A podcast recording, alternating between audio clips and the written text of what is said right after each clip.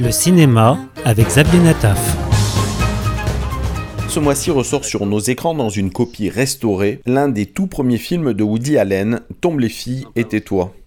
Play It Again Sam, titre américain de ce film réalisé par Herbert Ross, s'appuie sur un scénario écrit par Woody Allen. C'est le film qui lança la carrière du réalisateur qui, depuis 50 ans, incarne l'humour juif new-yorkais. C'est l'histoire d'Alan Felix, interprété par Woody Allen, qui ne sait pas trop comment s'y prendre avec les femmes. Il sera conseillé par ses deux amis Diane Keaton et Tommy Roberts dans le film. Il reçoit les visites imaginaires d'Humphrey Bogart, qu'il admire et dont il souhaite s'inspirer dans ses relations amoureuses premier film majeur de la filmographie de Woody Allen, il est le symbole de toute la première partie de son œuvre tournée autour de la comédie.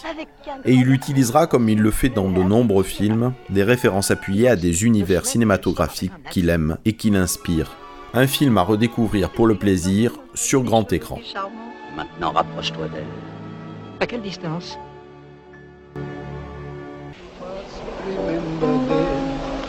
A kiss is just a kiss, a sigh is just a sigh.